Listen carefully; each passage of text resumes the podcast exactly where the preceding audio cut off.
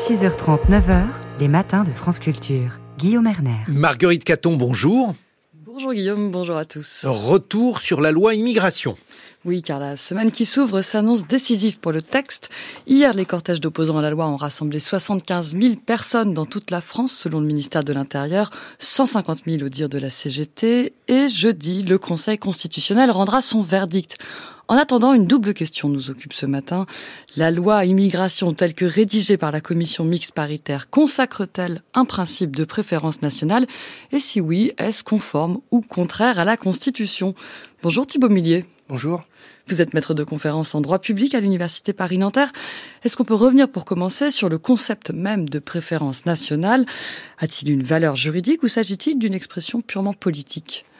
Alors a priori c'est une euh, expression purement, euh, euh, politique qui a été pensée à partir des années 80 par un certain nombre de membres du club de l'horloge plutôt rattachés à l'extrême droite et il n'existe pas en soi dans le droit positif français mais il peut interroger un certain nombre de principes juridiques qui ont valeur constitutionnelle à commencer par le principe d'égalité et in fine le principe de fraternité. Et est-ce qu'il n'y a pas aussi en droit l'idée d'un principe, enfin, un principe d'universalité qui rentrerait aussi en contradiction avec l'idée de préférence nationale? Oui, bien sûr, ce serait rattaché euh, au, au, principe républicain euh, euh, fondateur. Et là, en, l'occurrence, la préférence nationale eh bien, porterait atteinte à ce principe d'universalité, puisque c'est dans une certaine mesure l'idée de décourager la venue des étrangers, de leur priver ou de limiter l'accès à certaines prestations sociales au profit de nationaux français qui eh bien, en tireraient un bénéfice. Vous l'avez dit, il s'agit de décourager. la loi immigration ne prévoit pas d'exclure absolument les étrangers de la protection sociale ou de différentes aides sociales. Le texte se propose de restreindre euh, leur accès à ces droits en les conditionnant à une durée de séjour minimale sur le territoire national. On peut quand même parler de préférence nationale, à votre avis? Alors, je, je, ne sais pas si pour le juriste on peut parler de préférence nationale. En tous les cas, il y a une interrogation à l'égard du, du, du, principe d'égalité, dans la mesure où un certain nombre de dispositions de la loi, je pense à l'article 19 sur les prestations sociales, remet en cause l'universalité d'accès aux droits, enfin à certaines prestations sociales, c'est-à-dire qu'elle n'était fondée que sur un critère de résidence stable et régulier, et désormais on lui, adjoint, on lui adjoint pardon, une condition, eh bien euh, soit euh, être affilié à un régime de sécurité sociale depuis au moins 30 mois si on exerce une activité professionnelle, ou attendre un délai de 5 ans, qui nécessairement eh bien, va limiter l'accès à un certain nombre de prestations euh, sociales et qui, ça a été, ça commence à, sortir dans les médias des études sur sur cela, et eh qui va, risque pour un certain nombre d'étrangers, eh d'entrer dans, dans une situation de pauvreté, voire de grande pauvreté. Mardi dernier, Emmanuel Macron, qui était interrogé durant sa conférence de presse sur la question, sur ce conditionnement des aides sociales, a expliqué que de son point de vue, ce n'était pas problématique. C'était déjà le cas pour certaines prestations. Il a notamment cité le RSA. Qu'est-ce que vous pensez de cet argument, Thibault Millier alors c'est un argument qui, qui revient souvent et euh, je ne serai pas aussi euh, catégorique que le président de la République qui à titre accessoire et, et doit s'assurer hein, du, du, respect de la Constitution. Et euh, le, le, RSA avait déjà fait l'objet d'une d'une décision du Conseil constitutionnel en 2011 une question prioritaire de constitutionnalité et avait estimé que la la condition d'accès au RSA pour les étrangers d'une durée de 5 ans de résidence sur le territoire était conforme à la Constitution mais il avait bien regardé c'était lié à, l'objet de la loi, c'est-à-dire que le RSA déjà n'est pas une prestation de sécurité sociale, c'est une aide publique financée par les départements et eux-mêmes subventionnés par l'État. C'est pas exactement la même chose, mais surtout le, le bénéficier du RSA, eh bien, enfin, s'inscrit dans l'idée d'exercer un emploi ou l'idée d'être réinséré sur le, le marché de l'emploi. Or, le Conseil constitutionnel nous disait que, eh bien, euh, la, la condition de résidence est, est une condition essentielle pour euh, eh bien revenir sur le marché de l'emploi.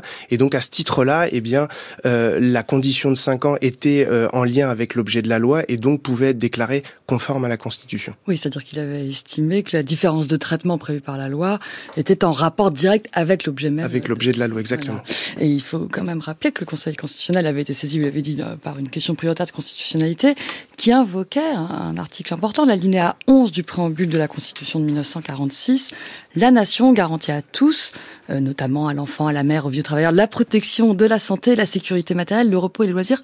Tout être humain qui, en raison de son âge, de son état physique ou mental, de la situation économique, se trouve dans l'incapacité de travailler, a le droit d'obtenir de la collectivité des moyens convenables d'existence. Tout être humain, c'est ça le principe d'universalité.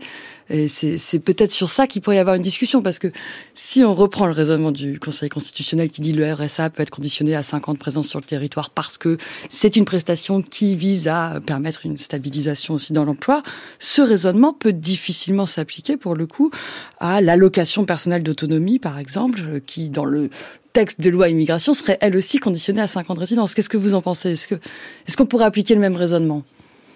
C'est difficile à, dire, mais tout ce que je, tout, l'enjeu va être, et c'est un travail constant de la part du, Conseil constitutionnel, c'est d'interpréter un certain nombre de dispositions de valeur constitutionnelle. Et euh, euh, est-ce que, eh bien, au regard de l'interprétation retenue, eh bien, les dispositions de la loi y portent ou non atteinte Et c'est vrai que vous l'avez rappelé, l'alinéa 11 du préambule de la Constitution de 1946. Je pense aussi à, l'ordonnance de 1945 sur la sur la, la sécurité sociale. Eh bien envisage une universalité. Alors, dans la jurisprudence du Conseil constitutionnel, ça, euh, il n'y a jamais eu euh, dans ces décisions, eh bien l'idée selon laquelle on ne peut pas limiter les droits des étrangers, mais on doit toujours leur garantir un minimum euh, de protection des droits et libertés, et notamment des droits sociaux et en particulier des droits d'accès aux prestations sociales. Donc a priori, la portée de d'un certain nombre de dispositions de cette loi immigration serait peut-être trop large et donc contraire, mais on utilise un conditionnel au principe d'égalité.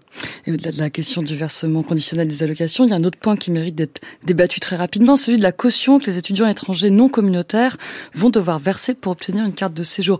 Là, on n'est on n'est pas dans un conditionnement, mais on a véritablement un traitement différencié. C'est légal, ça très rapidement? Alors a priori, euh, à mon sens, ce serait plutôt euh, inconforme à la Constitution euh, parce que on fait peser dans une certaine mesure la suspicion sur des, étudiants étrangers. Ils viendraient en France pour obtenir un titre de séjour et donc être en situation régulière et ne suivraient pas leurs études de manière sérieuse. Et cette disposition, comme les deux autres sur les étudiants, sont assez inquiétantes dans la mesure où, eh bien, on fait peser sur les étudiants étrangers enfin on limite l'accès des étudiants étrangers à l'université, ce qui est contraire à ces principes. Merci beaucoup Thibault Mullier. On aura jeudi les conclusions du Conseil constitutionnel. En attendant, je rappelle que vous êtes maître de conférence en droit public à l'Université Paris-Nanterre. Merci.